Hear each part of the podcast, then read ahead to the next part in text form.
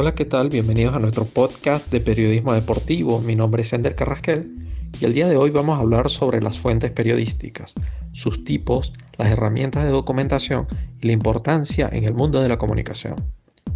Para quienes se están formando en el mundo del periodismo, les indicamos que las fuentes periodísticas son aquellas que le brindan al periodista información de primera mano.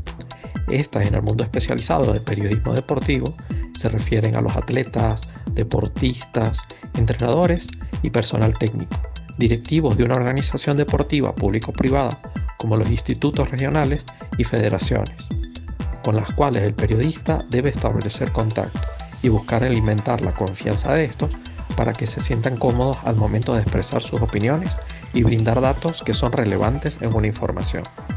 Pero además de estos, que pueden parecer obvios, están algunos actores secundarios quienes poseen información relevante como personal de seguridad, obrero, utileros, secretarias y personal administrativo, quienes pueden aportar valiosa información que muchas veces se mantiene oculta a la vista de todos.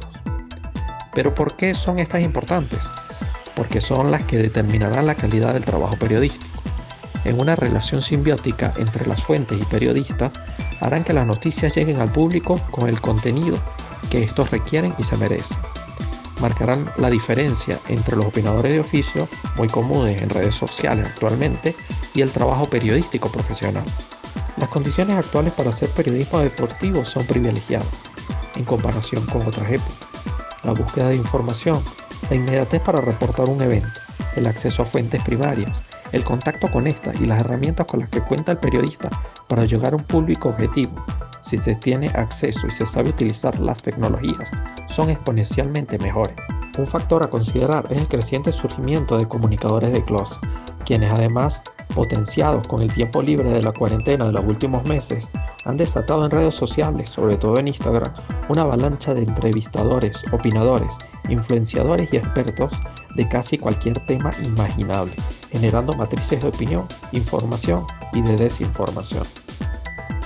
Es tarea del comunicador actualizarse, entender y aprender cuál es el medio más adecuado para llevar su mensaje, cómo debe este contenido adaptarse a ella, con qué frecuencia y bajo cuáles parámetros, siempre marcando diferencia con su profesionalismo y manejo de las fuentes informativas.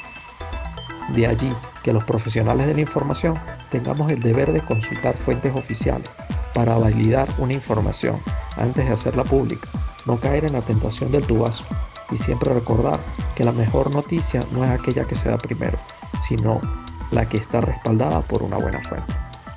Muchas gracias por su tiempo y los espero en el próximo podcast.